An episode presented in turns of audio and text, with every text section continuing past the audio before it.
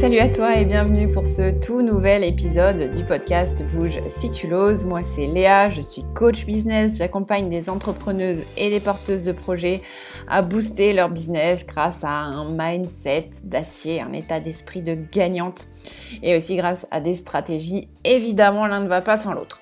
Dans cet épisode, on va parler des 10 raisons pour lesquelles tu ne fais pas de bénévolat quand tu es entrepreneuse. Au moment où je t'enregistre ce podcast, nous sommes en mars 2021 et euh, je vais te faire une suite de podcasts de 5 épisodes sur l'argent. Et oui, cet argent-là, tu sais qu'on a parfois du mal à gagner ou qu'on a parfois du mal à apprécier. Bref, je suis là pour te rappeler qu'en tant qu'entrepreneuse, tu es quand même là pour manifester de l'argent, pour attirer à toi de l'argent. Donc, première des choses, tu ne fais pas de bénévolat. A tout de suite pour la suite.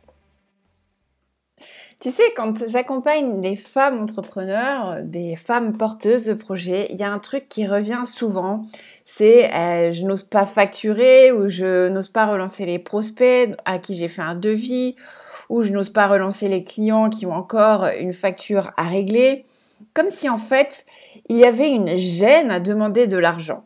Or, on est bien d'accord, quand on est entrepreneur, on est là pour facturer. Je veux dire, sinon ça s'appelle du bénévolat. À partir du moment où tu ne factures pas ta prestation ou ton service ou ton produit, etc., c'est que tu fais du bénévolat. C'est, pas du tout la même chose. Entrepreneuriat n'est pas bénévolat. Alors, le premier des points, la première des raisons pour laquelle tu ne fais pas du bénévolat, c'est quand tu te lances dans l'entrepreneuriat, tu ne te lances pas justement dans ce fameux bénévolat. C'est une distinction énorme, ok? C'est vraiment quelque chose qu'il faut que tu aies en tête. Tu peux, te l'écrire quelque part. Je me lance dans l'entrepreneuriat, je ne me lance pas dans le bénévolat. C'est une énergie qui est totalement différente. Si je donne euh, quelque chose dans le bénévolat, euh, c'est sans rien attendre en retour. Or, dans l'entrepreneuriat, je donne en échange d'un tarif. Donc, voilà, ça c'est la première des distinctions à faire, entrepreneuriat et bénévolat, c'est déjà que ce soit très très clair dans ta tête parce que parfois tu n'en as même pas spécialement confiance, conscience, pardon, confiance. La confiance aussi joue là-dedans, euh, mais ce ne sera pas le sujet de cet épisode. Donc, tu n'en as pas conscience de ce fait que là, tu, n'es pas dans le bénévolat, ça, c'est fini en fait. Euh, là, tu es dans l'entrepreneuriat. Dans l'entrepreneuriat, on fabrique de l'argent. En deuxième point, euh, deuxième raison, eh bien, quand tu es entrepreneur, tu dois faire vivre une entreprise. Or, qu'est-ce que ça veut dire faire vivre une entreprise? Ça veut dire avoir des dépenses. Des dépenses pour payer tes fournitures, des dépenses pour payer tes charges, il va falloir que tu crées une trésorerie aussi, parce que si tu veux que ton entreprise soit pérenne, il va falloir qu'elle puisse amortir certains coûts, certains manques, certains coups durs aussi. Donc il va te falloir une trésorerie. Or, pour avoir une trésorerie, c'est pareil, il euh, faut que tu entres de l'argent. Ensuite, euh, il faut bien savoir que ton entreprise, toi, tu es là pour la faire croître. Si tu ne fais pas croître ton entreprise, il faut savoir que tout ce qui n'évolue pas est voué à mourir. Donc, pour faire croître une entreprise, pour que ce soit du kiff pour toi, il faut que tu entres de l'argent. Faire croître une entreprise, c'est beaucoup plus facile avec de l'argent que sans.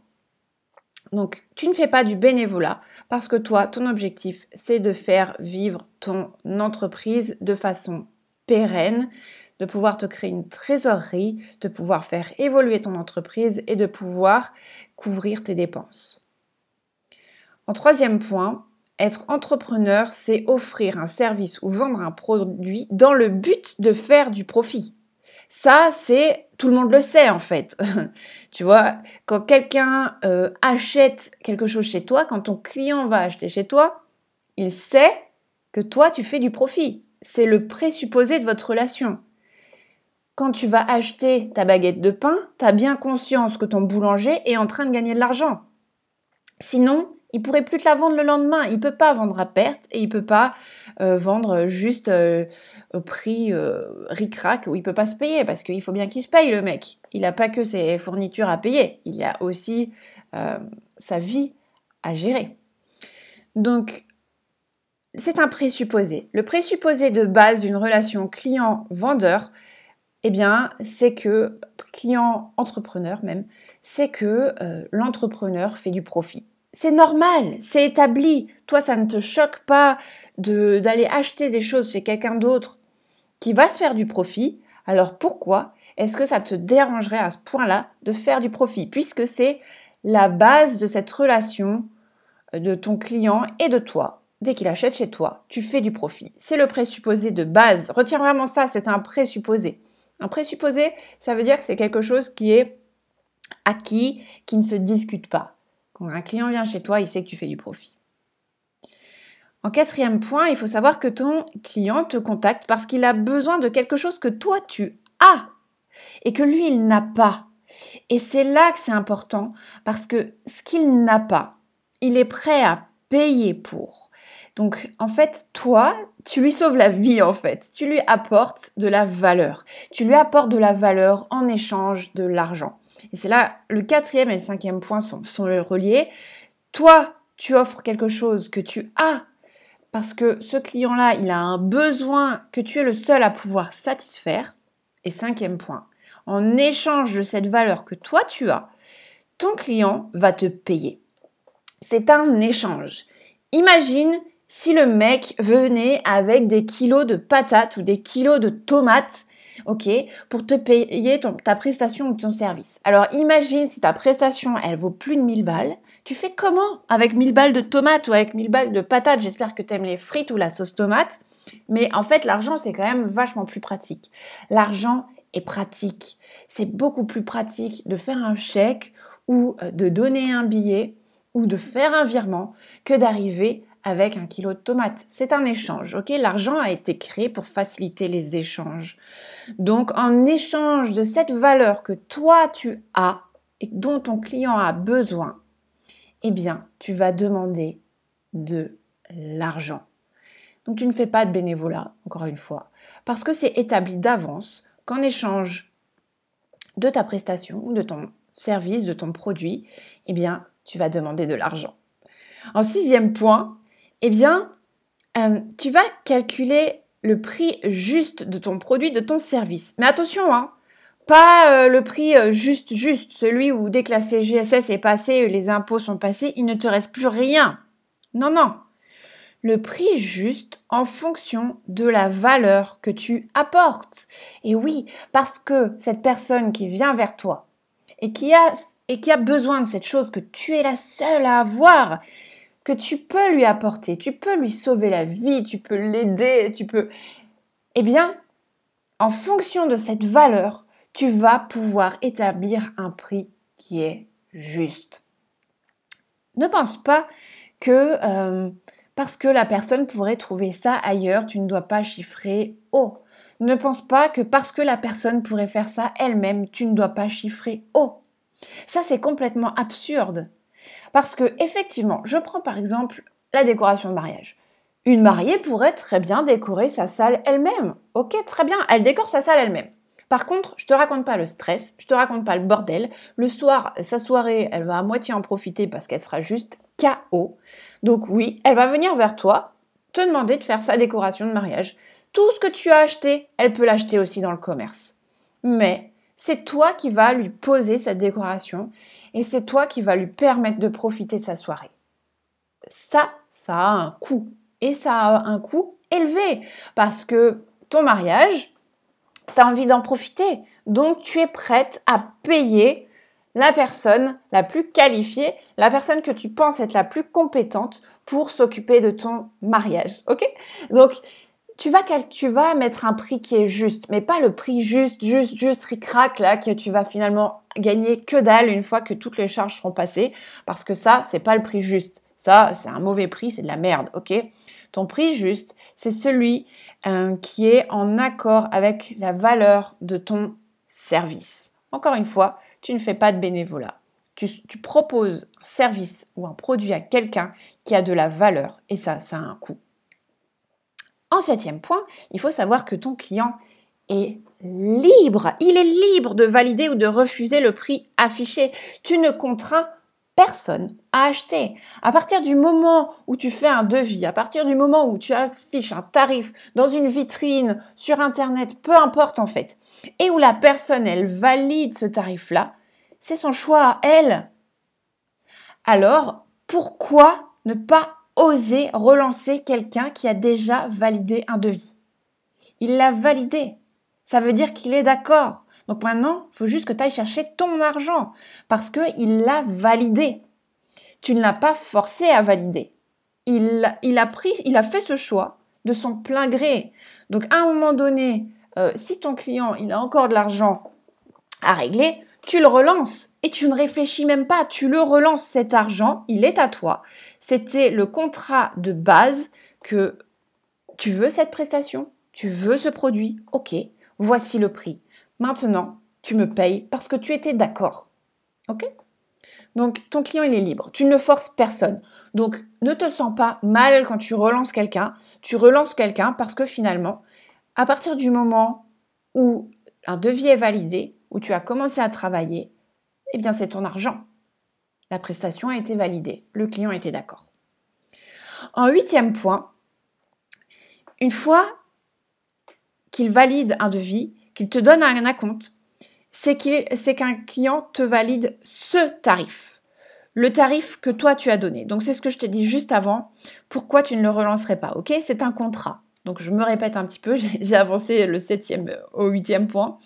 Donc le septième, c'est ton client est libre. Et en huit, eh bien, euh, quand un client valide un contrat ou un devis ou une prestation sur ton site internet, peu importe, c'est il s'engage, il s'engage, il était d'accord avec ton, tarif. Donc maintenant, demande-lui cet argent qui est le tien puisque c'est le contrat, c'est la base du contrat.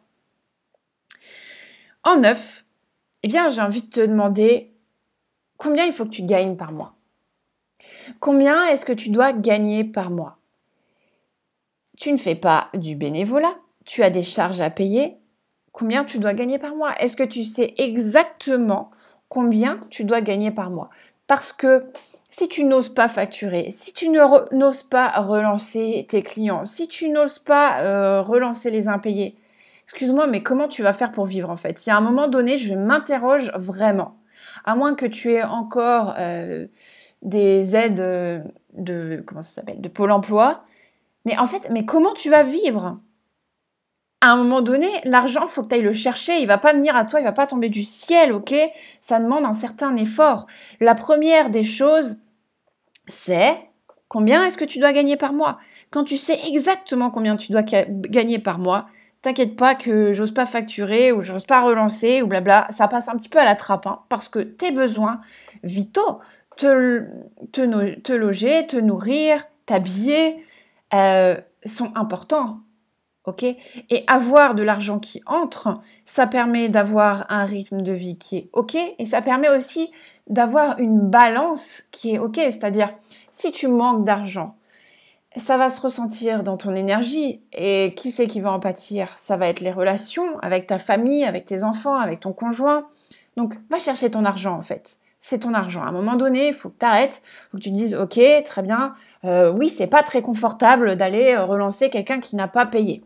Oui, euh, c'est inconfortable pour moi de facturer. Mais par contre, comme je sais que je dois gagner tant à la fin du mois, j'arrête mon blabla et je passe à l'action. Il y a un moment donné, il faut arrêter de se raconter des conneries. Faut juste se pousser au, hein, se pousser aux fesses. Pousse-toi au derrière, quoi. Envoie ces mails. Tu sais, moi, ce que je fais quand je commence mes journées, la première des choses que je me dis, c'est, OK, qu'est-ce que je peux faire aujourd'hui pour gagner de l'argent? Je commence par vendre, vendre, vendre, vendre, vendre tous les jours. Voilà ce que je me dis. Comment est-ce qu'aujourd'hui je vais gagner de l'argent? Ok, je vais envoyer euh, ce lien pour le CPF d'un tel. Ok, je vais relancer truc. Ok, je vais, euh, proposer ça à telle personne. Tous les jours, je me demande comment est-ce que je peux gagner de l'argent. Donc, combien est-ce que tu dois gagner par mois? Attention, chiffre d'affaires n'est pas du tout égal à bénéfice.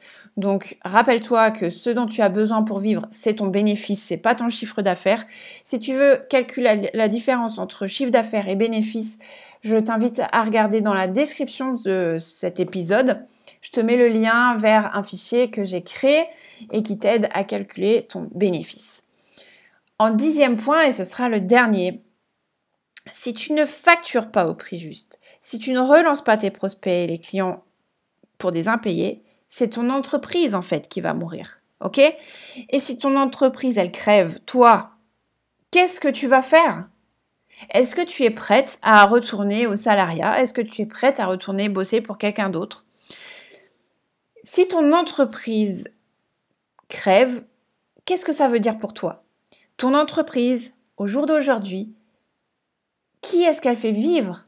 C'est toi qu'elle fait vivre. Donc à un moment donné, j'ai envie de te dire, demander aux autres de payer pour tes produits, pour tes services, demander aux clients de payer pour ça, c'est normal et euh, ça t'aide à euh, faire vivre ton entreprise et donc toi à vivre, à aller vers la vie qui te convient, qui te fait vibrer, qui te fait kiffer. J'en sais rien moi. Qu'est-ce que, qu'est-ce que tu veux vivre grâce à, ton entreprise? Il faut savoir que tu peux certainement vivre des choses bien plus cool grâce à, ton entreprise que tu ne l'imagines. Parce que ton, ton état d'esprit pour l'instant est bloqué à un stade. Maintenant, passe au suivant et vis quelque chose de dingue. Tu peux vivre quelque chose de dingue. D'ailleurs, il y a un truc que j'ai envie de te demander. Quelle est la valeur que tu places en toi? Quelle est ta valeur? À tes yeux, à toi? Parce que ne, pas oser facturer, ne pas oser relancer quelqu'un, c'est aussi se dire, bah en fait, je ne place pas de valeur en mon travail. Or, moi, mon travail, je sais qu'il a une valeur énorme. Je sais que je peux aider des gens. Je sais que je peux apporter de la valeur. Je sais que, que je peux vraiment aider des entrepreneuses et des porteuses de projets à booster leur business, à changer d'état d'esprit. Je le sais. Donc, pourquoi est-ce que je facturerais des copecs pour ça? Pourquoi est-ce que je n'oserais pas? Je sais que je peux apporter quelque chose. Toi, qu'est-ce que tu peux apporter? Et combien ça coûte tout ça? Et surtout, combien est-ce que ça va te rapporter tout ça? Qu'est-ce que tu veux vivre grâce à cet argent? Et voilà, c'était ces 10 euh, points pour lesquels tu ne fais pas de bénévolat. Alors retiens bien qu'en fait, déjà dans ta tête, il faut que ce soit très très clair. Quand tu es entrepreneur, tu es là pour créer de la valeur et en échange de cette valeur, tu vas demander de l'argent. C'est un simple échange. Tu offres une valeur que quelqu'un n'a pas en face et ça fait de toi la personne qu'il faut appeler euh, quand on veut quelque chose. Et oui, je donne de l'argent en échange de toi, ce que tu as toi et ce que je n'ai pas moi. Voilà, j'espère que cet épisode t'a plu. Je te dis à la prochaine. La prochaine fois, on parlera de retraite. Et ouais, euh, prépare ta retraite hein, parce que là, euh, par exemple, l'argent va vraiment pas tomber du ciel si tu ne prépares pas cette fameuse retraite. Donc je te dis à la semaine prochaine. Je te souhaite euh, une belle soirée, une belle matinée, une belle après-midi. Je ne sais pas où t'en es. Merci de m'avoir écouté. Ça me fait toujours super, super plaisir. Ciao